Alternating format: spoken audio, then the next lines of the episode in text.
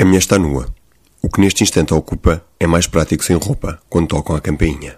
A mulher fica trânsida, imóvel, viado encandeado por faróis na estrada. O coração acelera. A mulher pensa, ou tenta pensar. Tocam novamente a campainha. A primeira coisa que ocorre à mulher é que se tem de calçar. Não de se vestir, de se calçar. É estúpido? É assim.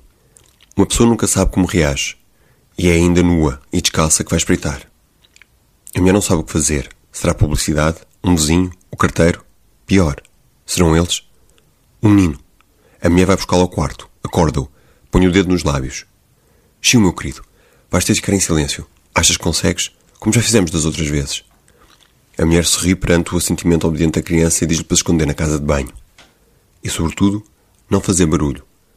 A mulher quase perde num banho de ternura, mas esta não é a ocasião. Toca novamente à campainha. Depois de assegurar que ele está escondido e que não irá fazer barulho, a mulher hesita e pega num pé de cabra e encosta-o à dobra da porta. Depois vai, pé ante pé à cozinha, encontra uma bata e um avental.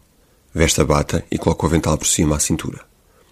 Depois percebe que é redundante e tira o avental. A campainha toca de novo, desta vez mais insistente.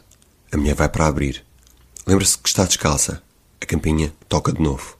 A mulher corre por uns chinelos e espreita pelo óculo. Ainda tinha esperanças que estivessem lá embaixo, mas não, estão já cá em cima. Alguém lhes abriu a porta do prédio. Outra uma chave mestra para abrir as portas da rua. Tudo é possível. A mulher sabe por experiência própria. Tudo é possível nos tempos que correm. O mundo está de pernas para o ar. E não é para proceder a uma simpática cópula carnal que está de pernas para o ar.